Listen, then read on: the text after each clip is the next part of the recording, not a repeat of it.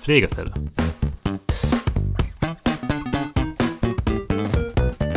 Der Podcast von Korinth Deutschland mit David Hausmann und Christoph Klaas.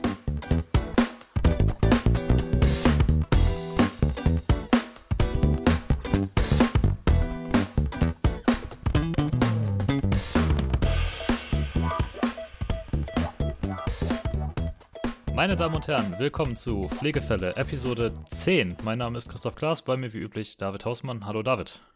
Schönen guten Tag. Zehnte, zehnte Folge schon. Ja, ging schnell, ne? Ich wollte dir gerade gratulieren. Wahnsinn, ja, äh, zum, zum Zweistelligen. Ja, ich gratuliere dir, du gratulierst mir und dann haben wir das auch äh, regelkonform abgearbeitet. Herzlichen Glückwunsch. Wer hätte das gedacht, dass wir es so weit schaffen? äh, oh Gott, mir fällt keine schlagfertige Antwort ein. Dann nimm mal einen Schluck von einem Glühwein. Ich habe gehört, du, du, du sitzt da mit Glühwein. Ja, du auch. Du, Ja. äh, du Verräter. Jetzt hast du mich hier entlarvt, als ob ich der Alkohol Al Alkoholiker im Podcast wäre. Ich habe schon einen Vorsprung. Achso. Ach, du hast eine große Flasche dabei, ja? Ja, ich habe mir, ähm, wir haben ja im, also wir sitzen ja äh, erstmal live aus dem Lockdown natürlich. Ähm, wir sitzen allerdings, im, ich sitze allerdings im Büro. Also ich bin allein im Büro, das heißt, äh, ja, geht, kann man machen.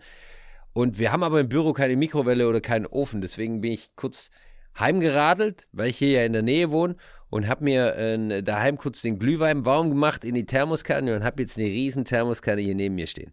Hervorragend. Also die Qualität kann nur besser werden. Meiner schmeckt übrigens hervorragend, muss ich sagen. Dafür, dass er. Ja? Ja, ich weiß nicht so. Das ist kein wirklich holländisches Konzept, Glühwein, ne? Nee, kein, auf keinen Fall. Äh, Wo hast du deinen gekauft? Hier beim äh, Supermarkt um die Ecke. Steht auch Glühwein in Deutsch drauf, lustigerweise. Also der ist wirklich so vermarktet. Wir dürfen hier nicht sagen, weil sonst müssen wir sowas eigentlich piepen. Also wenn ich jetzt Aldi sag, Ich glaube. müssen wir sowas piepen. Ich kann jetzt sagen, dass ich den vom Albertheim gekauft habe, aber das kennt wahrscheinlich in Deutschland keinen. Obwohl, Stimmt. den gab es mal eine Zeit lang in Köln. Haben die es versucht. Mittlerweile nicht Ja? mehr. Ja, ja, es gab mal einen Albertheim to go in Köln. Äh, es gibt auch einen HEMA in Köln. Weiß Ja, das ob's- wusste ich. Die sind international. Die, das gibt es in Deutschland mehrere. Die haben, ähm, ich habe jetzt, also mein Glühwein ist übrigens vom Aldi und der ist gewöhnungsbedürftig, aber umso mehr man trinkt, umso besser wird er, komischerweise. Worin könnte das wohl liegen?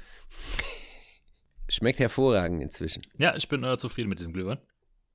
Und äh, meine Damen und Herren, Sie merken das schon, es ist, äh, wir sind heute nicht, noch nicht ganz seriös. Wir kommen gleich zu dem Thema, das wir besprechen wollen. Aber bevor wir das tun,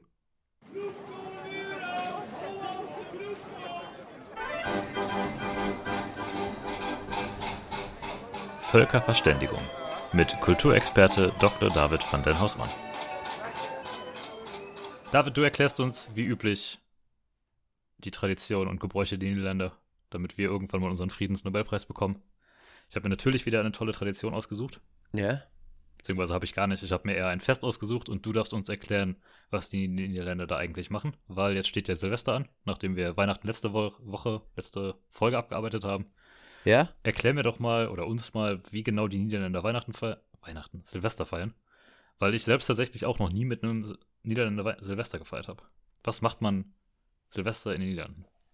Ähm, also erstmal gar nicht mal so viel Unterschiedliches wie in, äh, in Deutschland, würde ich sagen. Also ich habe schon öfters mit Niederländern äh, gefeiert und ähm, ich muss sagen, dass es bisher immer mehr ausartete, wenn ich mit Niederländern gefeiert habe, als ohne Niederländer. Das heißt, die Niederländer sind ja bekanntlich ein, ein sehr, ähm, wie Trinkfestes? soll ich sagen, Trink, trinkfestes Volk, Völkchen, genau. Und auch ein sehr lustiges Volk, Völkchen. Das heißt, ähm, ähm, feuchtfröhlich, würde ich sagen. Und, oh, aber richtig feucht, feuchtfröhlich. Und ähm, die Also sind Im auch. Vergleich zu ähm, falschem feuchtfröhlich, was wäre das? Was? Was wäre, wenn du sagst richtig feuchtfröhlich, was ist denn ein falsches feuchtfröhlich? Nee, so, so richtig. Also nicht Achso, nur ein also bisschen, so, so ja. richtig. Ja, nicht nur ein bisschen, also so meine ich das. okay. Und zwar, ja, also man, man, man feiert, also gebräuchlich ist es so, dass es, dass es keine große Unterschiede gibt. Also zumindest, äh, äh, also hier im, im, zumindest oder hier im Osten von Holland gibt es eine Tradition und die heißt, die heißt Karbitschießen. Und das was, das ist was, was ich nicht kannte aus Deutschland. Ich weiß nicht, ob es das in Deutschland gibt. Könnte natürlich sein. Also wenn irgendjemand von Hörern sagt, ja, ja, natürlich, bei uns gibt es das auch, dann sagt mir Bescheid, würde mich interessieren, wäre wär interessant, ob sowas in Deutschland, ähm, ob sowas vorkommt in Deutschland. Und zwar Kabitschießen ähm, läuft folgendermaßen. Es ist also Carbid, das ist irgendein ein Kristall, das Mhm. man, also eine, eine chemische Zusammensetzung. Ich weiß nicht, ob Carbid jemand was sagt. Also ich habe im Chemieunterricht immer geschlafen, deswegen keine Ahnung, Ich hatte nur Chemieunterricht. das im Periodensystem gibt, Carbid. ähm, auf jeden Fall ist es irgendwie, so, es sieht aus wie Salz, so ein Kristall. Und ähm, dann hat man so eine, so, eine, so eine Milchkanne von früher, also mit den, so eine, so eine silberne Milchkanne aus Metall mit so einem Deckel drauf. Und ähm, da wird unten ein ganz kleines Loch reingemacht und ähm, mit einer kleinen Zündschnur raus. Und dann wird die so halb auf die Seite gelegt. Also, dass der, der, die Öffnung quasi mit dem Deckel so schräg nach oben zeigt. Dann wird die, äh, die Milchkanne mit ein bisschen Wasser gefüllt und dann schmeißt man das Kabit da rein. Dann hat man Zeit, also es passiert erstmal gar nichts, dann tut man einen Deckel drauf und das Kabit, das hat dann irgendeine, also das, da findet irgendeine chemische Reaktion statt, da, wo Gas entsteht und zwar leicht entflammbares Gas. Und dann zünden die die Zündschnur an nach einer, nach einer Weile, also nach ein paar Sekunden und dann tut's ein Rums, hey, sowas stellt man sich nicht vor und den Deckel haut's dann, was weiß ich, hunderte von Metern äh, in die Walachei. Und äh, ja, dann, dann, dann wird gejubelt, wird nochmal einer getrunken und die nächste Büchse angezündet. Du könntest gerade eines meiner größten Mysterium, Mysterien im Leben auflösen, weil es gibt ab und zu mal wieder, wenn ich hier irgendwie abends rumsitze, höre ich ab und zu wirklich so wirklich überlaute Knalle. Knalle? Knalls? Ja, Mehrzahl, was auch immer ein, die Mehrzahl von Knall ist. Und ich Ja. habe mich immer gefragt, was zum Henker ist das denn bitte? Also was macht so ein Geräusch? Da muss doch entweder was mega kaputt gehen, das wirst du irgendwie mitkriegen, oder irgendwer schmeißt irgendwie einen Feuerwerkskörper, aber auch, auch die sind nicht so laut. Und vielleicht ist das tatsächlich irgendwie so ein, eine jugendliche Gruppe, die sich denkt, wir, zünden, wir machen mal den, den High Mentos mit äh, Cola ja. und schießen so ein Kapitän in die also- Luft. Also das könnte schon sein. Einmal könnte das, wäre das eine Möglichkeit. Zum anderen ist aber so, du bist ja eher im, im, im, in, in südliche Region von Holland, das heißt in Nähe Belgien, Nähe belgische Grenze. Glaubst du, Und in Belgien Belgien in sind die, ja, naja, in, in, in Belgien sind die Feuerwerksverordnungen nochmal ganz anders wie in den Niederlanden. Das heißt, die haben, da kann man Dinger kaufen, äh, das, das gibt's gar nicht. Also so ein hunderttausender Strang oder sowas äh, mit, mit, mit riesigen Böllern. Also da gibt's auch Wumms, äh, da gibt's äh, so- also Wahnsinn. Und das könnte natürlich auch sein. Also es gibt das wirklich viele sein. Holländer, die dann zu kurz vor kurz vor, ähm, ähm, vor vor Silvester dann über die Grenze fahren und ähm, illegales Feuerwerk quasi aus den aus Belgien holen. Wird auch verstärkt kontrolliert durch die Polizei dann. Ja. Weil vielleicht gut zu wissen, die Holländer, wenn man denkt, die Deutschen sind Böller verrückt, die Holländer bringen das Ganze auf ein anderes Niveau. Richtig. Also die ziehen da wirklich komplett crazy shit ab. Und das finde ich total lustig, oder fand ich lustig in äh, Enschede, wo ich damals gewohnt habe. Da ist es auch so irgendwie, die böllern schon eine Woche vorher und eine Woche danach. Und auch konstant. Also du hörst irgendwie drei Tage vorher, hörst du nichts mehr, weil draußen konstant durchgeböllert wird. Ja. Total merkwürdig. In Deutschland ist ja so, dann geht es irgendwie um Viertel vor zwölf los und dann bis Viertel nach zwölf und in Holland machen die das eine ganze Woche. Ja, oder so ein bisschen früher. Also ich kann mich erinnern, dass wir halt so Knallerbsen so als kleine Kinder, ging Ja. abends schon los oder nachmittags. Genau. Aber- so was Kleines halt. Aber wirklich schon auch, auch Tage vorher, wo, wo ich mir denke, wo, wo holen die das Feuerwerk her? Weil hier ist, in, in Holland ist zumindest genauso, dass erst ab dem 29. oder so verkauft werden darf. Ja. Und ähm, ja, da wird richtig durchgeballert. Ja. Und Enschede, der Ort selbst, ist ja, kleine Anekdote, mal halb abgebrannt wegen einer Feuerwerksfabrik. Stimmt, ja. Ist in die Luft geflogen und da ist wirklich der halbe Ort abgebrannt. Insofern müsste man meinen, die wären ein bisschen vorsichtig, aber nö, die haben da gar keine Verträge mit irgendwas. Ja, ja, dieses Jahr nicht, ja. Dieses Ja, Jahr dieses ist Jahr auch nicht, wirklich komplett Verbot. Also schon, schon auch seit, seit zwei oder drei Wochen bekannt, dass es an Silvester nichts gibt hier. Äh, in Deutschland ist ja jetzt auch inzwischen so, also nach, nach dem kompletten Lockdown haben sie auch gesagt, dass dann äh, Feuerwerk verboten ist. Zumindest der Verkauf von Feuerwerk ist verboten und man darf sich ja nicht irgendwie zusammenstellen. Also wenn man noch eine Rakete von letztem Jahr hat, darf man die wahrscheinlich schon anzünden, glaube ich. Ich habe keine Ahnung. Sollte man das machen? Die haben doch auch irgendwie eine Haltbarkeit. Gibt übrigens eine kleine, legale, lustige Situation hier, weil bei uns in der Ecke, wir sind ja an der Grenze zu Belgien, und da gibt es einen Ort, der ist theoretisch Belgien, aber komplett umschlossen von den Niederlanden. Okay? So eine Enklave halt.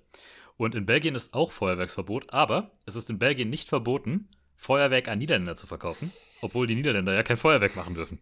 Das heißt, die ganzen Niederländer fahren in diesen Ort rein, weil sie ja technisch immer noch in den Niederlanden sind. Also, sie verlassen das Land nicht, aber sie sind in Belgien, kaufen da Feuerwerk Und die Läden sind auch darauf spezialisiert, das an Niederländer zu verkaufen, weil die Belgier selbst in dem Ort dürfen das ja nicht. Und, äh, der, Was total und merkwürdig die ist. Polizei, die, die, die checkt sowas, ne? Ja, natürlich checkt ihr das, aber da ist gerade so, so ein, so ein Schmuggelwettlauf Ja, ja. im Gang, wer, dem, wer das meiste Feuerwerk an der Polizei vorbeigeschmuggelt kriegt. Ja, ja, ja, ja. Ja, Aber das ist halt extrem lustig. Also keiner darf es verkaufen, aber irgendwie die Belgier schon, nur halt nur Niederländer. Ja, das ist ganz interessant, weil die, mein, äh, mein, mein ehemaliger Schwiegervater, der ist immer mit seinem Bruder über die Grenze gefahren nach Belgien zum Feuerwerk holen, weil es da wirklich, äh, wie schon gesagt, echt krasse Sachen gibt. Und die sind mit zwei Autos gefahren. Äh, Das eine Auto haben sie kurz nach der Grenze, also von, nachdem sie von Niederlanden in, nach Belgien gefahren sind, haben sie es kurz nach der Grenze äh, abgestellt auf dem Parkplatz und sind mit einem Auto weitergefahren zur Feuerwerksfabrik. Es ist nämlich so, dass in der Feuerwerksfabrik das Auto irgendwie, ähm, also das, das Kennzeichen sich gemerkt wird oder wie auch immer. Das heißt, die haben da Okay. eingekauft, den Kofferraum voll gemacht, sind zurückgefahren an den Parkplatz, da wo sie das andere Auto stehen haben, haben umgeladen und sind dann beide extra über die Grenze. Und der andere, der das leere Auto hat, der wurde immer angehalten. Immer.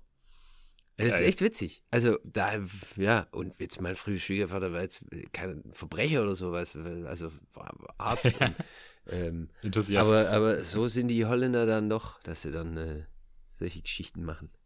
Schön. Ja. Gut, wissen wir auch, was dieses Jahr in Niederlanden nicht abgeht. Ja.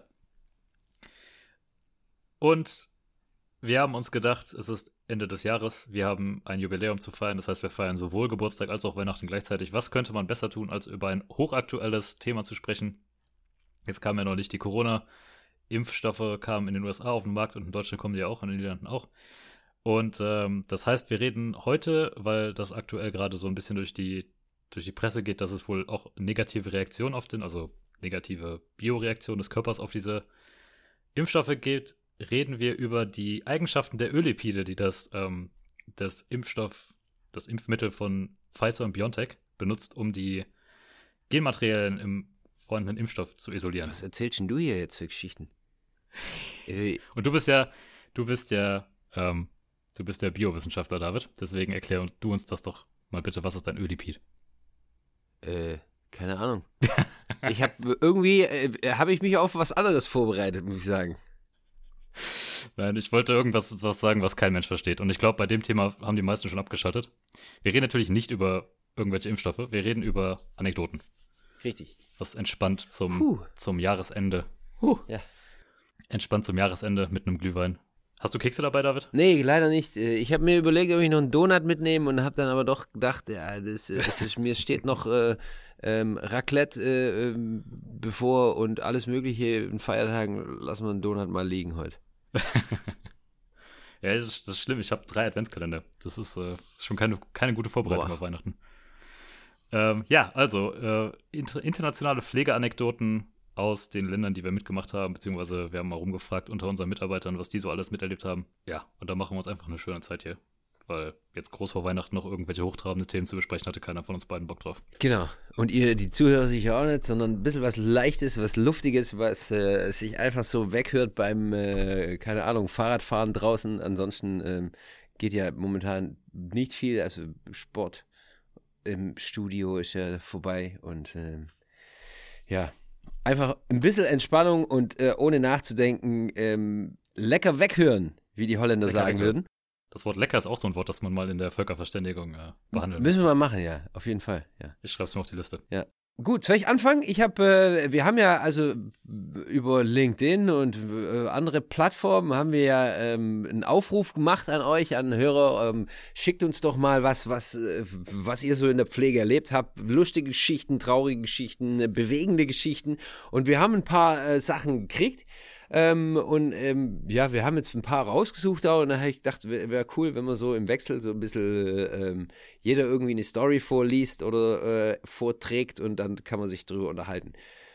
Und ähm, Ja. die erste Story ist von Claudia. Claudia ist Altenpflegerin aus Münster. Darf ich sagen, weil sie ähm, selber hier das so ähm, gesagt hat? Claudia, vielen Dank erstmal. Und zwar, ähm, ich lese mal vor, also Altenpflegerin, wie gesagt. Hey, hatte mal einen dementen Patienten, der dreimal die Woche von uns Unterstützung beim Duschen erhalten hatte. Der Herr war noch sehr aktiv und stellte sich jedes Mal vor, die Pflegekraft mit der Dusche mit abzubrausen und hielt einfach den Duschkopf aus der Dusche raus. Wenn der nicht, wer da nicht aufpasste, war pudelnass. Ich, jetzt, jetzt, jetzt könnte man, ist natürlich Ansichtssache, also aus Sicht der Pflegekraft und aus Sicht des Patienten. Wenn ich mich ja in den Patienten reinversetze, kann ich verstehen. Der hat sich da bestimmt was bei gedacht. Also natürlich. Ich meine, der, der, äh, der ist schon älter, dement, also zumindest älter. Ich gehe mal davon aus, dass er älter ist, weil er, ähm, weil, weil es ja meistens so ist, dann, äh, wenn, wenn jemand Hilfe beim Duschen braucht, ähm, zumindest mal bei einer von einer alten Pflegekraft. Und äh, ja, da wird ja jetzt ansonsten, ja, weiß nicht, ob seine Frau noch lebt, aber ansonsten wird ja wohl nimmer so viel ähm, gehen, sag ich mal. ähm, ja, kann ich mir vorstellen, wenn dann äh, so eine hübsche junge Pflegekraft hier äh, mit in die Dusche und hu, lass sie doch auch mal nachspritzen. Wer weiß, er kann es ja probieren. Ähm, ja, hat nichts zu verlieren auf oh jeden Fall. Nur zu gewinnen. D ja. Das heißt, aus Sicht des Patienten kann ich es voll verstehen. Chris, du aus Sicht der Pflegekraft. Mit meiner langjährigen Erfahrung als Pflegekraft. Nee, also wenn du jetzt. Ich hätte einen Regenschirm mitgenommen. Ja, wenn du jetzt in dich in die Pflegekraft reinversetzt, dann, ja, so eine 25-Jährige, ich weiß nicht, wie alt Claudia ist, aber sagen wir mal, ähm, eine, eine 25-Jährige, gerade fertig mit der Ausbildung, die wartet wahrscheinlich jetzt nicht drauf, dass irgendein äh, ähm, älterer, dementer Herr sie mit, mit dem Duschkopf nass spritzt. Ich, ich, kann mir vorstellen, ohne das jetzt selbst zu wissen, das ist nicht mal das Schlimmste, was die so mitmachen. Nee, der richtig. Patientenverhalten. Ja. ja. Also, also, vielleicht ist das noch so, oh, zum Glück heute nur mit dem Duschkopf abgespritzt worden. Ja, ja, genau. Also es, es ist wirklich so. Also ich habe ja selber, ich komme ja auch aus der Pflege und dann hast du ja auch äh, auf bestimmten, also so geriatrische Abteilungen, da, da, da laufen wirklich Demente rum und die werden auch schamlos und, und, und anzüglich und ähm, also manche nicht alle. Und da erlebt man manchmal schon harte Sachen. Also ähm, von daher so ein bisschen Wasser auf, auf die Bluse ist das ja harmlos ist, du hast schon recht, ja. Gibt es eigentlich so Trainings für, wie man sich damit verhält? Da in solchen Situationen? Ja, gibt's, wirklich, ja. Ah, also jetzt, das wird jetzt nicht nachgestellt, sag mal, der eine ist der Alte, der andere ist die Pflegekraft mit der Dusche. Ähm, äh, aber doch, wir haben schon so äh, auch Rollenspiele gemacht, äh, wie man in bestimmten Situationen reagiert. sowohl während meiner Pflegeausbildung als auch während meiner Anästhesieausbildung. Dass man, ja, dass man einfach weiß, wie man sich in bestimmten Extremsituationen dann aufstellen sollte. Interessant. In dem Fall hätte ich mitgemacht hier so. Juhu! Oder einfach die, die, die nächste Pflegekraft am nächsten Tag da reingeschickt. Ja, mach du das mal. Ja, ja, ja. Das, das ist sowieso die Devise immer. Also immer irgendwie. Ja, ja. ja. Gibt es so Problempatienten, die man abwälzt? Auf jeden Fall, natürlich. Also man hat sowohl der Patient als auch der Pflegende hat auf jeden Fall seine Lieblingspatienten und hat auch seine äh, Pappenheimer, zu denen er nicht so gern geht. Und manchmal klickt es einfach nicht. Also genauso wie man mit, sich mit manchen Menschen versteht oder nicht versteht, so ist es auch mit Patienten. Und man ja, wird da auch aufmerksam drauf gemacht und man, es, es, es ist für einen selber auch nicht toll, wenn man dann jedes Mal ähm, da rein muss, also in so ein Zimmer rein muss und denkt, ach Mann, und dann ist besser, man gibt sowas ab ist sowohl für Patient auch als für, als für den Pflegenden dann angenehmer. Kann ich mir vorstellen. Ja. Ist das denn in der Schweiz irgendwie anders? Weil in der Schweiz machen sowas ja wirklich dann die, die Altenpfleger eher und als Krankenpfleger bist du dann wahrscheinlich eher raus, oder? Also wie schon gesagt, es kommt darauf an, auf welcher Abteilung man arbeitet. So, so eine geriatrische Abteilung, da, also im Krankenhaus, da sind halt hauptsächlich Alte, aber auch ähm, ich habe zum Beispiel auf einer Orthopädieabteilung habe ich drei Jahre mal gearbeitet und dann werden Patienten, die dann eine neue Hüfte bekommen, die werden dann wach aus der Narkose, kommen dann vom Aufwachraum und ähm, kriegen dann ähm, ja ein postoperatives Delirium oder so und sind dann wirklich völlig gaga. Also sowas erlebt man auch auf Normalstationen und nicht nur als, sagen wir, Altenpfleger. Okay. Ich habe da eine, also das ist jetzt nicht eine Anekdote, die ich gesammelt habe, aber ich erinnere mich dran, wir hatten bei uns, oder wir haben bei uns einer unserer Chefs auf der Arbeit, der ist auch, äh, ich glaube, Anästhesiepfleger. Auf jeden Fall steht er auch ab und an mal im, im OP. Und der hat uns erzählt, irgendwie diese, diese, ähm, genau der Punkt, wo die Leute so kurz davor sind, in die Narkose zu fallen, ist so genau der Punkt, wo die immer irgendwelche harten Wahrheiten von sich geben. Ist das tatsächlich der Fall? Erzählen die dir lustige Sachen? Das gibt's schon, ja. Also es ist, ähm, es gibt verschiedene Narkosemittel und es gibt Narkosemittel, das, das früher oder ja von, von Geheimdiensten, also in so James Bond-Filmen, ich weiß nicht, ob es wirklich James Bond, aber in so Geheimdienstfilmen ähm, äh, haben sie immer das Wahrheitsserum, das stand Thiopental. Und Thiopental wird teilweise noch benutzt, also in, in bestimmten Fällen bei der, bei der Anästhesie. Und da könnte sowas vorkommen. Also es ist nicht strukturell so, dass jeder seine tiefsten Geheimnisse ausplaudert, bevor er einschläft in der Narkose. Aber es kann schon mal vorkommen aufgrund des Narkosemittels, dass sowas passiert. Das stelle ich mir extrem gruselig vor. Ja. Bist du so gleichzeitig Pfleger und Beichtvater. ja. Ja, das Und du musst sowieso. damit das leben. sowieso. Also vor allem Ja. Pflegekräfte, ähm, ja, also ich jetzt in, während meiner Tätigkeit bei der Anästhesie ist es äh, hauptsächlich Also ja wenn so. da der Patient mit dir redet, wäre schlecht wahrscheinlich, ja? Nee, also ja, es gibt ja auch eine, eine, eine spinale ähm, Narkose, also oder was heißt Narkose? Ein, ein, ein Rücken, ja, wie auf, in Holland heißt es Rückenprick. Ähm, ähm, ja, eine Spinale, sagen wir mal. Das heißt Über die vom, Wirbelsäule. vom, vom, vom, vom Rücken ab, äh, abwärts dann ähm, und lokale äh, Betäubung gibt es auch. Von daher ähm, ist nicht jeder Hm. Patient schläfrig oder schläft. Aber es ist einfach nur ein kurzer Moment. Also auch wenn jemand wach ist, dann, dann, dann ist es so, dass man, dass man ja auf, auf Station dann doch den, den Patienten wesentlich besser kennenlernt, wie, wie, wie jetzt ich bei der Anästhesie dann äh, in den paar Stunden. Erzähl du mal eine Geschichte. Hast du hast auch eine, oder? Ja, ich habe die nicht so detailliert ausgeschrieben wie du. Äh, Ich habe mir quasi die, die Essenz rausgeschrieben, weil die meisten sind halt doch relativ lustig, aber wenn man sie vorliest, wahrscheinlich nicht. Das ist eher so Situationskomik.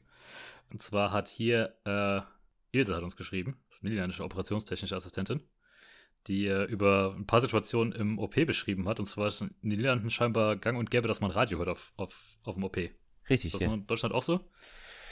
Äh, gute Frage. Also es gibt OPs, wo das, wo das üblich ist. In der Schweiz ist es weniger üblich. Also es gibt da auch OPs, wo das üblich ist, aber in Holland ist wirklich in jedem OP so. Also da läuft überall immer Radio. Ist dann generell die, die Atmosphäre entspannter oder Ja. warum? Was Ja. ist da die, die Generell muss ich sagen, ähm, ich habe sowohl in der Schweiz als auch in Holland als auch in Deutschland im OP gearbeitet und ich muss sagen, die entspannteste Atmosphäre ist wirklich in den Niederlanden. Das hat aber weniger was mit der Musik zu tun, als mehr ähm, mit der Hierarchie, die wir ja schon mal besprochen haben. Ähm, es, es wird, also man kriegt mehr ein Teamgefühl in den Holland, in, in den Niederlanden wie jetzt in Deutschland oder der Schweiz und, und hat so die, ja, hat so den Eindruck, dass man auf einem gleichen Level agiert. Also, dass nicht wirklich äh, der Oberarzt oder der Chefarzt sagt, Leute, ich bin der Chef und ihr macht das, was ich sage. Also, sondern dass es wirklich ein Team-Effort ist, den man, ähm, den man da bestreitet, Tag pro Tag, Tag für Tag. Und ähm, ja, da muss ich sagen, ist die Atmosphäre schon wesentlich entspannter. Also es gibt natürlich Situationen, wo es nicht entspannt ist. Es hängt immer vom Patienten ab. So Standard-OPs ist auf jeden Fall entspannt, aber es gibt natürlich auch ähm, Notfälle und so, wo es dann, wo es dann wirklich zur Sache geht. Also da ist nichts mehr mit Entspannung zu, zu äh, ist die Entspannung weit zu suchen. Also da läuft auch kein Radio dann. Ja, ist das das äh, Gefahrenzeichen quasi, wenn irgendwie der, der, wer ist, wer ist das in Deutschland, der Springer da hingeht und das Radio ausmacht? Dann äh, weiß man, es geht jetzt ans, geht's ums Ganze. Ja, man merkt es natürlich schon. Also es gibt verschiedene äh, Situationen. Also zum einen mal, zum einen vom Chirurgen aus oder vom Operateur aus, dass er schon, ähm, dass man schon so langsam erkennt an seiner Gemütsverfassung, okay, das läuft hier oder das läuft hier nicht. Und dann gibt es die Situation, dass es dem Patienten einfach nicht gut geht und das von mir aus, also in der Anästhesie, dann ähm, irgendwie auch, ja, deutlich gemacht wird, Leute, ähm, was wir hier machen, ist ja ganz gut, aber dem Patienten geht es momentan nicht so gut. Und dann, man, man spürt es schon so im OP. Hm. Ja. Jetzt was erzählt Ilse? Äh, ja, ihr ist halt genau das erzählt. Das ist quasi, es gibt immer, eine, immer ein Radio und irgendwie hat ja jeder so einen geheimen Lieblingssender und da scheint es wohl eine Rivalität zu geben, was wann wo läuft. Wer, wer entscheidet dann, was so läuft? Also ist dann der, der Chirurg derjenige, der den Ton eingibt und sagt, Nee, wir, nee, nee. nee, das ist nicht so. Das, und das ist ganz cool, weil in der, in der ähm, das habe ich in der Schweiz erlebt. Ich hatte so eine, ähm, ich habe in einem Krankenhaus, das ich jetzt nicht nennen möchte, so eine Handhexe war das. Die Handhexe, was ist eine Handhexe für diejenigen, die nicht äh, versiert sind? ähm, das Also ist ich. kein, kein wirklicher Begriff, äh, sagen wir mal, den man, den man öfters verwendet. Es war einfach eine, Opera äh, eine, eine Dame, die operiert hat, eine ältere Dame, die hat nur Hände gemacht, also Handchirurgie. Ah, okay. Und es war wirklich, also mit der konnte man wirklich nicht arbeiten. Die war immer mies drauf. Die hat jeden dumm angemacht, jeden dumm angeschnauzt und sie hat immer so einen Ghetto-Blaster bei sich gehabt, gehabt wo nur ihre Musik lief. Also da gab es auch. Das Bild. Ey, also das war schon hart. Und sowas gibt es in Holland nicht. Also es gibt jetzt äh, ähm, so Wunschkonzert, aber da entsteht schon manchmal, äh, ey, äh, Radio, Radio 10, nee, ach was, Radio 10 ist doch kacke, immer Sky Radio. also es gibt auch manche OPs, wo man die Musik selber mitbringen kann, wo man ein iPod anschließen kann oder sowas und dann, ähm, ja, und dann äh, eigene Musik. Hey, da ging's ab. Ich habe schon. Aber ist äh, das nicht noch schlimmer? Also dann zwingst du ja quasi dem ganzen Team deinen Musikgeschmack auf. Ja, das schon, aber also man muss dann immer ähm, Mitstreiter finden, natürlich. Jetzt, Ja. ich, ich bin mehr so, so Classic Rock oder sowas, finde ich ganz cool. Oder also ich habe einen ziemlich breiten Musikgeschmack, also Country äh, finde ich auch ganz cool, manche Sachen. Ähm, von daher ist mir eigentlich hübsch, solange es kein, kein, keine elektronische Techno oder sowas, das ist jetzt wieder was, wo ich gar nicht drauf stehe. Aber man findet dann immer so Mitstreiter. Man weiß dann auch, okay, heute operieren wir mit dem, äh, was weiß ich, mit dem Traumachirurgen, der ist auch so drauf, der will auch lieber Rock hören. dann ähm, habe ich, gab es schon Tage, wo ich wirklich schon eine Playlist gemacht habe, ähm, was dann am nächsten Tag im OP läuft. Geil. Das ist schon cool. Ja, das ist ganz cool. Das kriegt man so überhaupt nicht mit, ne? Also so, wie so die Atmosphäre im OP ist, das Nee, ganz cool eigentlich. die Musik läuft auch nicht, wenn der Patient noch wach ist. Also so. manchmal, wenn der Patient wach bleibt, dann wird gefragt, wäre es okay für Sie, wenn wir das Radio anmachen? Ähm, und dann wird dann im, ja, das Radio angemacht, weil die meisten haben nichts dagegen. Und ähm, wenn der Patient aber schläft, dann, dann kann es schon bei manchen Leuten echt richtig abgehen. Also Kleine Party im der, der Chirurg, der bestimmt natürlich ähm, dann die Lautstärke. Er muss sich natürlich konzentrieren, er muss sich, äh, ähm, er muss operieren. Das heißt, wenn da irgendein Gedöns dröhnt, dann kann ich mir als Operateur schon vorstellen, okay, jetzt pass auf, mach mal ein bisschen leiser oder ein bisschen was anderes. Ähm, ich muss mich ein bisschen konzentrieren. Ist das auch manchmal so, dass irgendwie OPs einfach anders laufen als geplant? Also jetzt nicht im Sinne von, da passiert irgendwas Gravierendes, sondern man, man kommt am Ende einfach an einem anderen Punkt raus, wo man gedacht hat? Äh, du meinst, äh, dass es anstatt einer neuen Hüfte ein paar größere Brüste gibt, oder? Ja, ja, sowas. Naja, jetzt nicht so extrem, Ja, aber das vielleicht kommt keine schon mal Ahnung, vor. nee, nee. ähm, also es gibt Komplikationen während einem und äh, es gibt äh, Komplikationen, die man erwarten kann bei gewissen Eingriffen oder bei manchen Eingriffen gibt es äh, ja die betreffenden Komplikationen, die dann so dazugehören. Ähm, außerhalb denen ist eigentlich eher so, dass es ja nicht so oder entweder einer kippt um oder so. Ich habe mal eine Operation Assistent, Assist nee, das war ein Co-Assistent. Geil, wenn wir schon bei Geschichten sind.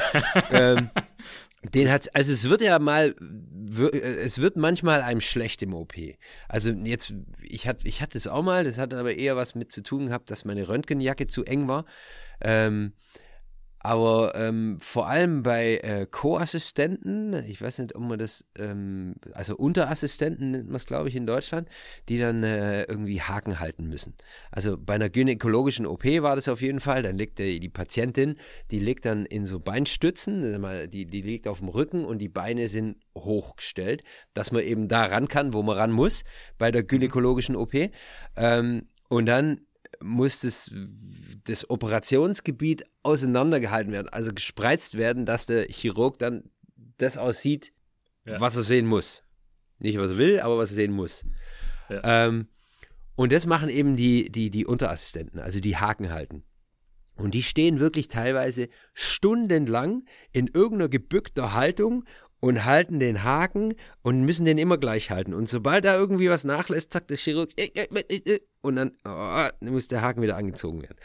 Und Geiler Job. ja, also mit den, mit, mit den Unterassistenten hatte ich schon Mitleid manchmal. Ähm, auf jeden Fall, die besagte Unterassistentin, die, die auch jetzt zum ersten Mal im OP war, die, der wird's dann, der wurde schlecht. Also einem wird's dann irgendwann schlecht. Man, irgendwie ähm, orthostatische ähm, äh, Hypotension, also man, man, man kriegt dann ähm, verstanden, ja. niedrigen, genau, niedrigen Blutdruck aufgrund äh, dessen, dass man immer gleich steht und sich nicht bewegt. Das heißt, keine Muskelpumpe, die irgendwie mithilft. Die ist auf jeden Fall in Ohnmacht gefallen. Und ähm, den Haken hat sie noch in der Hand behalten, während sie fiel. Aber Oh. sie fiel mit dem Auge, also mit, also nicht direkt mit dem Auge, sondern mit der, mit der Augenbraue direkt auf die Kante von dem OP-Tisch und knallte danach auf den Boden. Weil sie ja quasi ohnmächtig war oder bewusst, bewusstlos war, hat sie das Ganze jetzt erstmal nicht mitgekriegt oder hat es erstmal, zumindest tat sie ja erstmal nicht weh. Ähm, auf dem Boden angekommen, kam sie dann irgendwie wieder zu sich und ist direkt wieder aufgestanden. Und, und in dem Schwung, dass sie aufsteht, spritzt sie alles voll mit dem Blut, oh mit der Platzwunde. Oh je. mit der Platzwunde, die bei ihr aus dem Auge entstanden ist. Und dann, und dann irgendwie, und natürlich, musste natürlich, war alles unsteril natürlich, muss alles wieder abgedeckt werden und so und die Dame erstmal rausbegleitet. Ja, so, also so Sachen gibt's, kommt schon manchmal, kommt schon manchmal vor im OP. Und ähm, man lacht dann halt so drüber. Im Grund ist es nicht zu lachen, aber äh, ja, im Endeffekt dann doch wieder im Nachhinein, wenn dann alles gut ausgegangen ist. Also die Dame, die hatte eine Platzwunde, da sieht man jetzt nichts mehr von. Ähm, und, und es ist alles gut gegangen. Und sowas kommt einfach vor. Also, ja. Ja, das, das meine ich halt nicht so mit den Komplikationen, sondern eher so, das können ja auch immer mal, Fehler passieren oder so. Dass du irgendwie, keine Ahnung, Fehler bei der OP machst oder so.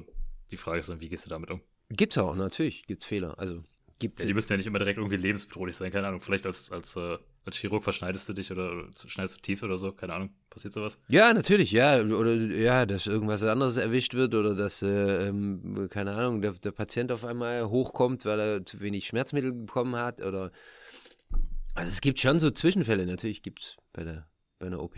Kommt aber ey, also eher selten vor. Es ist, es, ich muss sagen, bei, einer, bei so einer OP und bei so einer Narkose ähm, ist der wirklich der, der absolute Großteil ist Standard. Und ähm, die Patienten werden einfach so gut gescreent von äh, davor und, und äh, ähm, also die, die, die Komplikationen, die werden so minimiert ähm, durch eine akribische Vorbereitung, dass es, dass es echt selten vorkommt. Das beruhigt mich. Ja. Sollte ich jemals im OP sein müssen. Das fände ich übrigens ziemlich geil eigentlich, weil ich denke mir immer so, also jetzt, ich war jetzt noch nie wirklich aktiv im OP als Patient, aber immer wenn ich beim Arzt bin und da irgendwas ansteht, denke ich mir, jetzt so Musik im Hintergrund wird das Ganze irgendwie cooler machen. So entspannter halt, ne? Ja. Das glaube ich beim Zahnarzt. Wenn der anfängt zu bohren, finde ich es viel cooler, wenn da im Hintergrund Musik läuft, weil ich genau weiß, das äh, wäre entspannter. Also warum, warum nicht immer im OP? Ja. Also auch während der Patient wach ist. Also es gibt so, ich habe, letztens hatte ich das beim Zahnarzt, da war ich hier in, in Holland beim Zahnarzt und der hatte einen ja, die Fernsehen. Haben das oft, ne? Die, die, haben oft irgendwas im Hintergrund laufen. Ja, der hatte einen Fernsehen. Also einen Fernseher am, an der Decke. Ja, das ist geil. Ja, das war, es war echt geil. Also oh. da lief irgendwie und, und, und nicht so irgendwie so ein Gameboy-Format, sondern wirklich echt so eine Riesenkiste an der Decke und da lief irgendwie National Geographic und man konnte dann äh, hochgucken und äh, ein bisschen Ding, äh, Fernsehen gucken, während der dann da so gebohrt hat. Ich nehme sowieso immer Betäubung und dann ähm, spürt man nichts davon und war echt angenehm. Besser wie so eine weiße Decke, wo dann irgendwo eine Staubfussel sitzt und die fokust man die ganze Zeit an. Das OCD schlägt Alarm, ja? Ja. okay. Das war Soll ich Ilse. eine machen? Willst du eine? Das, das war, ja, aber Ilse hat eine ganze Reihe geschrieben, die können wir alle abarbeiten, wenn du willst. Ja, nee, wir, wir, ich habe ich hab noch was, ich habe ich hab noch wirklich was Geiles, also was Witziges. Und zwar, ähm, ich habe ja eine Zeit lang in Hilversum gearbeitet, in, in Holland, auf einer Orthopädiestation, als Pflege, als, als Krankenpfleger. Und äh, da gab es eine Kollegin, die hieß Attika. Und Attika war ähm, eine Schwarze, so wirklich so eine, so eine, so eine Big Mama. So eine schwarze, wirklich, ähm, also bestimmt 100 Kilo hat sie gehabt und, äh, und war echt schon älter, also die war damals schon kurz vor der Rente. Ich weiß gar nicht, ob Attika noch lebt. Also ich habe danach auch keinen, leider keinen Kontakt mehr zu ihr gehabt. Ähm, sollst du hier zuhören, dann äh, melde dich einfach mal bei mir, Attika. Würde mich wirklich freuen. Und ähm, an ihr habe ich wirklich viel gehabt. Also die hat, äh, ähm, die hat mich so ein bisschen äh, mitgenommen immer und äh, ich konnte ja damals so schlecht Holländisch noch und, und, äh, und hat, so, hat mich ein bisschen so, wie so Mutter und Sohn, hat sie mich dann ein bisschen betreut. Und Attika, die hat immer irgendwelche Jokes gemacht mit Patienten. Ähm, bei denen das ging, aber auch bei Patienten, bei denen es nicht ging. Also da hat, da hat sie das Feingefühl von Attika hat er zu wünschen übrig gelassen, wann sowas möglich war, irgendwelche Jokes rauszuholen. Ähm, und die, und die hatte mit einer, die hatte mal eine Beschwerde gekriegt, weil ähm, ist so, wir hatten also im, in der Küche bei uns, in der, auf Station, auf der Orthopädiestation, da standen Messbecher, also so Standard-Messbecher, durchsichtig, Plastik, wie man sie so kennt, ähm, von einem Liter oder einem halben Liter. Und ähm, das war zum die Milch aufschäumen. Also das ist vielleicht nochmal eine andere Geschichte. Da, da gab es wirklich Profis, Milch, Milchaufschäum-Profis. Auf jeden Fall wurde da Milch reingegossen in die, ähm, in die, in den Krug ähm, und der wurde in die Mikrowelle gestellt, dass es warm war. Und dann wurde mit so einem Schneebesen das Ding aufgeklopft, dass man zu seinem Kaffee quasi so ein bisschen Cappuccino-Feeling hatte und äh, dann aufgeschäumte Milch äh, machen konnte. Genau die gleichen Becher standen in der Waschküche, ähm, um die Urinika Urinkatheter ähm, zu leeren. Oh Gott. Also leer zu. Ich kann mir denken, wo das hingeht. nee, pass auf. Geil.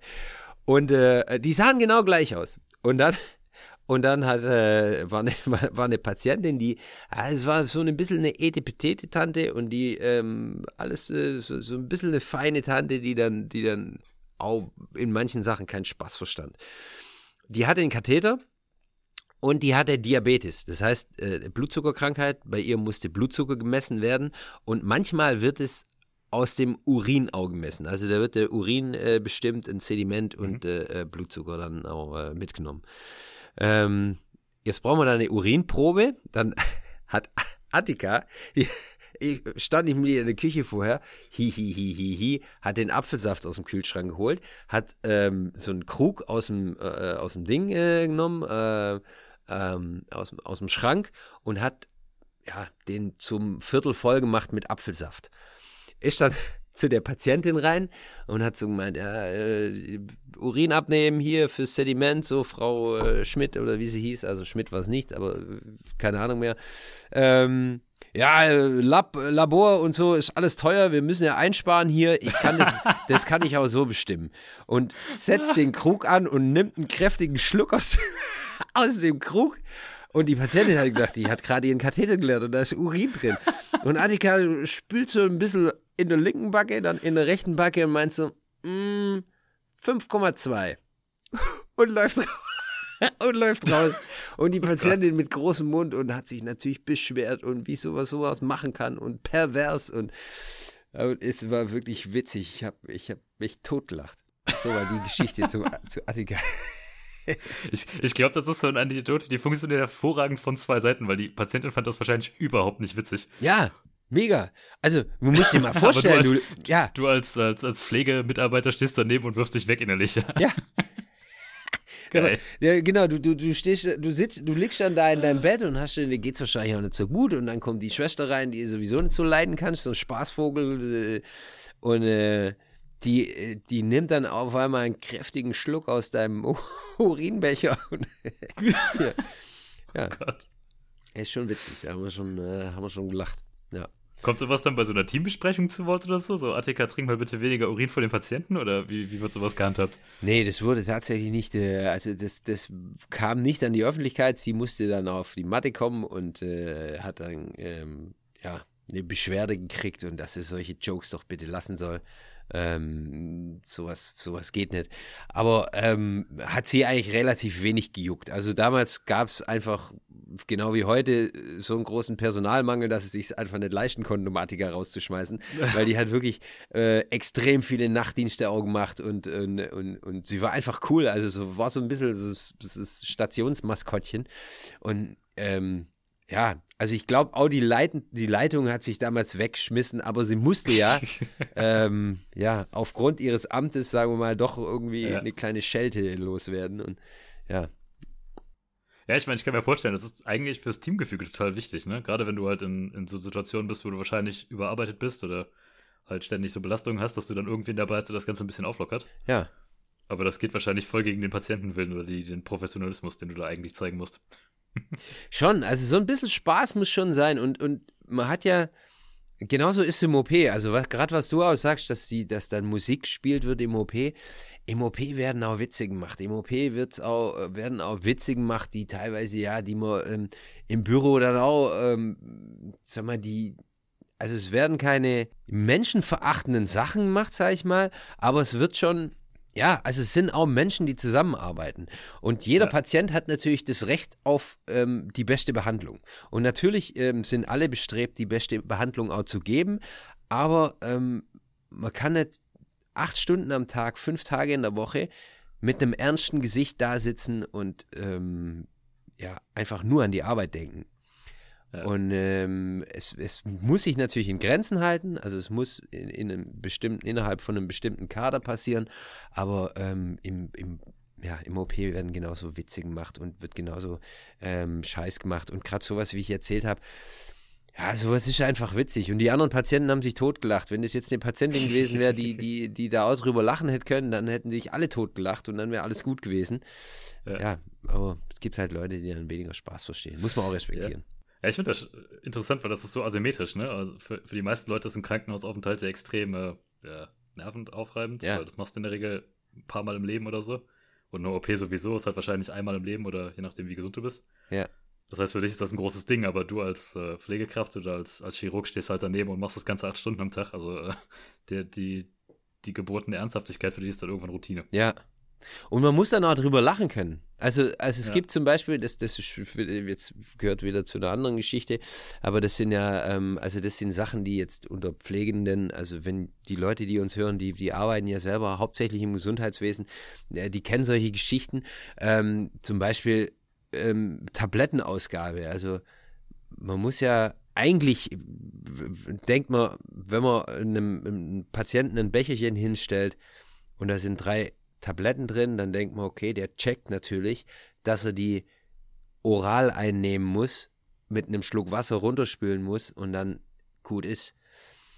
Aber es checkt eben nicht jeder. Und wenn man dann mal ein Zäpfchen hinlegt, dann ist nicht für jeden klar, dass es nicht oral äh, genommen werden muss, sondern dass es hinten rein muss.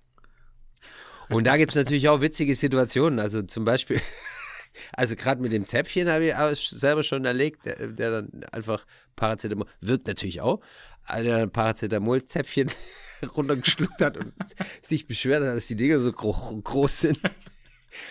Oder ähm, noch, noch geiler, ähm, ich kam rein, also ich habe Tabletten ausgeteilt, man tut dann irgendwie so die halbe Station äh, und die andere Hälfte tut der andere Kollege in, in Holland und äh, man stellt jedem so seine Tabletten hin und dann geht man weiter ins nächste Zimmer und macht es so weiter. Und es hat geklingelt im äh, Zimmer, in dem ich schon Tabletten ausgeteilt hatte.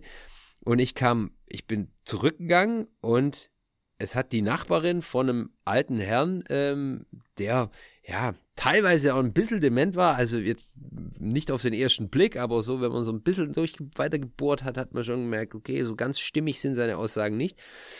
Der hatte eine Brausetablette ähm, sich reingeschoben, also Oh in den Mund. Und die Nachbarin hat, also in Holland, Nachbarin, in Holland ist so, dass es äh, gemischte Zimmer gibt. Also damals Ist das Ich weiß, nee, in Deutschland, nee, glaube ich nicht. Also in Deutschland gibt es, glaube ich, keine gemischten Zimmer. Habe ich nie drüber nachgedacht. Nee, also in, in Holland äh, gab es es zumindest, ich weiß nicht, ob es immer noch so ist, aber auf jeden Fall hat die Nachbarin, äh, ähm, ähm, weil er Schaum vorm Mund hatte und, und sie ihn nicht, versta nee, sie ihn nicht verstanden hat, der hat sie natürlich die, die Brausetablette rein und die hat gleich angefangen zu schäumen und der Schaum kam aus, aus dem Mund und er saß da mit großen Augen. Und bevor du dann, also du kommst ja dann rein und weißt nicht, was los ist, die Nachbarin ist in Panik und du guckst dir den Patienten an, der guckt dich mit großen Augen an und hat Schaum vorm Mund. Dann denkst du dir erstmal, scheiße, was ist jetzt los? Bis ich dann gecheckt habe, dass der nur die Brausetablette gelutscht hat. Vergeht ja eine Zeit und äh, da geht ja der Puls schon hoch und der Blutdruck und dann denkst du so, okay, muss ich jetzt Alarm drücken oder noch nicht? Und solche, ja, man muss dann auch drüber lachen können irgendwann. Also, Die schönen Missverständnisse, ja. Ja, wahrscheinlich im Nachhinein. Also in der Situation selbst wahrscheinlich sehr stressvoll. ja, so ist es, ja. ja. okay, wo, wo wir gerade bei äh, Dinge falsch einnehmen sind, wollen wir mal zu Dingen richtig einnehmen, wo wir zum Essen kommen. Ja? Du hattest mir mal erzählt, es gibt Krankenhäuser, die eine Kantine im OP haben. Ja, ja. Also habe ich In- also in einmal Holland. erlebt. Ja, in Holland. Ein Riesengerät. Wir sind, wir sind umgezogen. Das war eine, eine Uniklinik, die hatte mehrere OP-Säle. Und die sind umgezogen in einen kompletten großen OP-Trakt. Und da war ähm, im Sterilen, also es war dreistöckig. Und mit seiner OP-Kleidung konnte man dann zwischen den Stöcken hin und her. Und im mittleren Stock war eine Kantine. Und da konnte ich dir mittags Pommes bestellen. Oder eine Frikandel oder so. Oder, oder eine Suppe. Und es war richtig geil, ja. Aber wie ist das denn steril? Also musst du danach. Das ist, das ist nicht steril. Nee, sowas, sowas ist natürlich nicht steril. Ähm, du hast, du bist ja, du musst ja auch nicht steril sein. Also du bist in deiner OP-Kleidung musst du ja nicht steril sein, sondern ähm, du solltest einfach den, ähm, den, den OP-Trakt dann nicht in deiner OP-Kleidung verlassen. Ähm, ah. hast, in dem Sinn haben wir, hat man das dann auch nicht gemacht. Ähm, und wenn man dann in OP reingeht, also dann, sobald ich am Tisch stehe und mit einem sterilen Gebiet oder mit ja, einer sterilen Zone zu tun habe, dann wird nochmal was drüber gezogen. Also ein steriler Mantel, sterile Handschuhe und. Aber du kannst da nicht irgendwie eine Frikandel auf eine OP bestellen.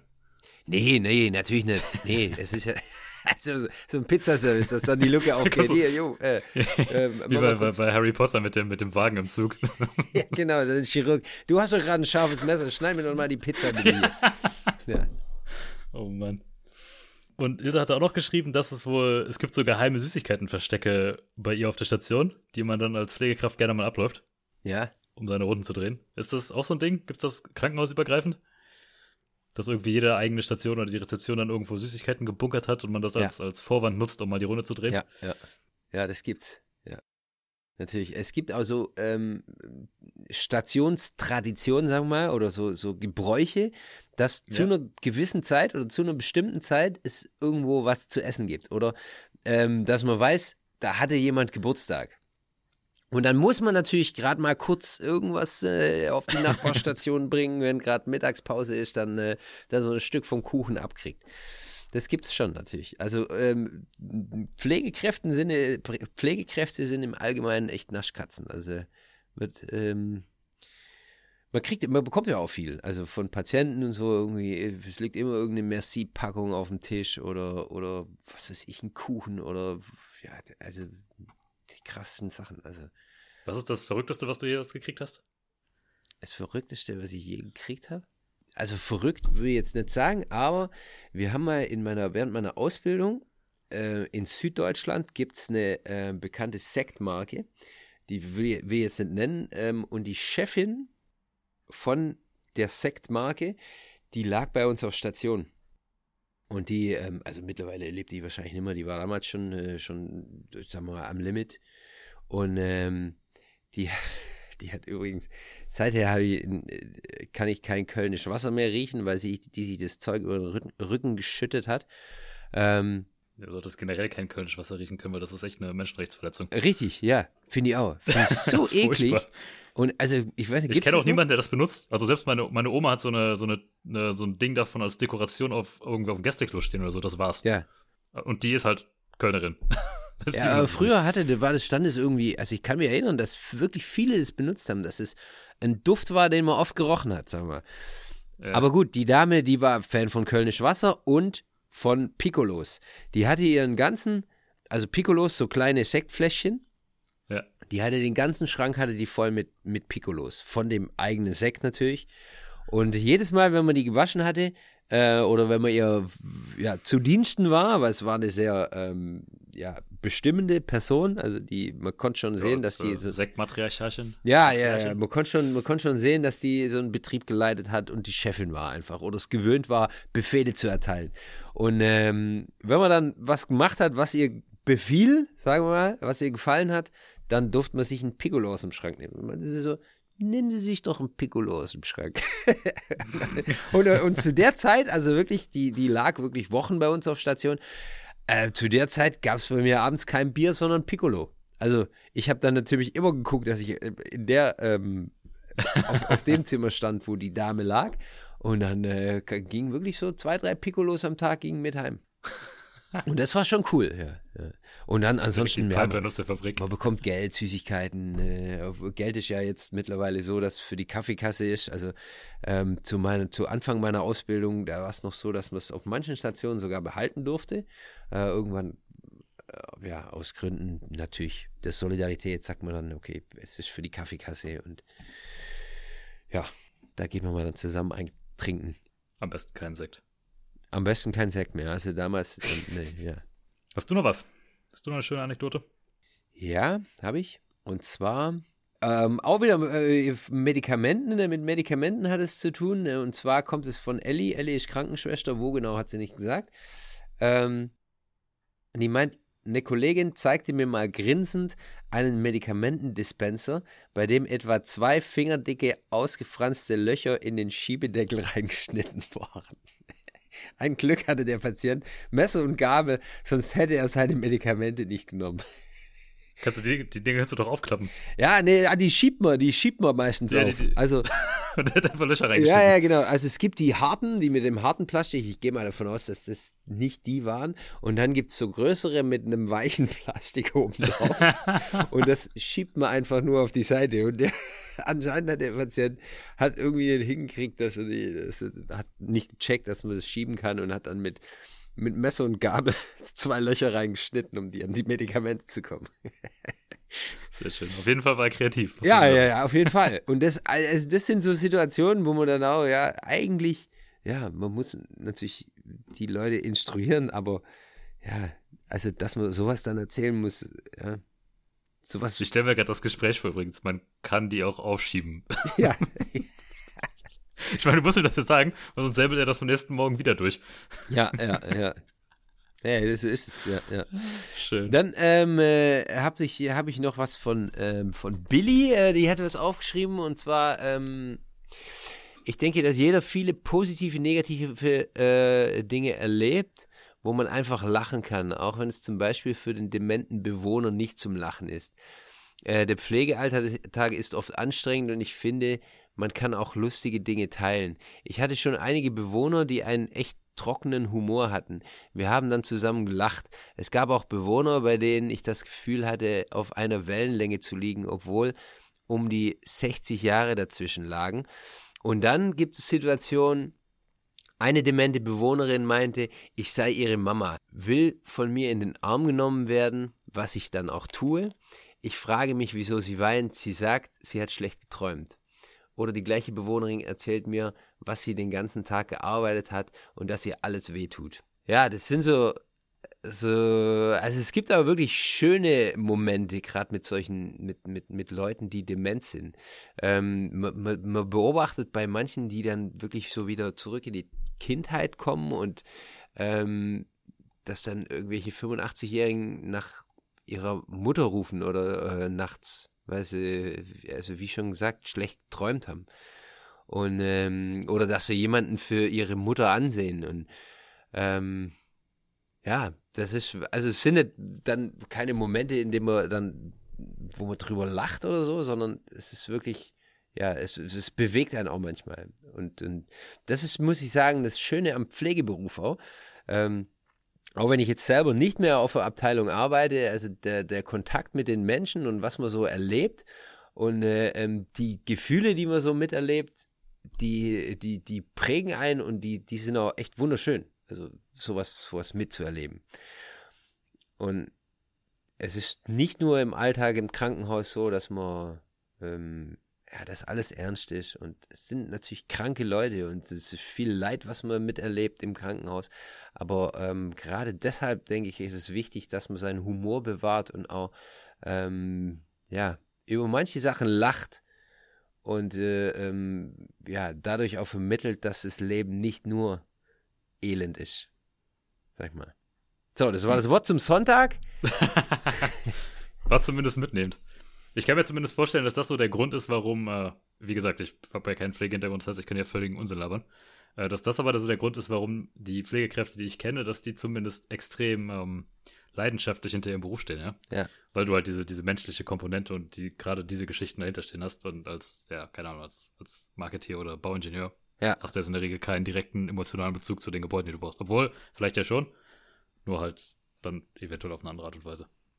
Ja, also die Berufswahl ist ja was, was, ähm, also wer jetzt sich für die Pflege entscheidet, der hat nicht das Ziel, viel Geld zu verdienen. Dann, ja, da sucht man sich andere Branchen, wo, wo sowas möglich ist, weil die Pflege einfach ja nix, nicht taugt, um reich zu werden. Ähm, sondern da gibt es andere Gründe und äh, ja, und, und, und einer, ein, ein Grund, den man oder eine Eigenschaft, die man auf jeden Fall haben sollte, ist Menschlichkeit. äh, Einfühlungsvermögen. Das sind so Sachen, die man braucht in der Pflege und die dann, ähm, ja, die, die man dann aber wieder zurückbekommt, weil man begleitet schon natürlich Leute durch, durch eine schwierige Lebenssituation. Also die Leute kommen, wenn sie krank sind, ins Krankenhaus und nicht, weil es ihnen so gut geht.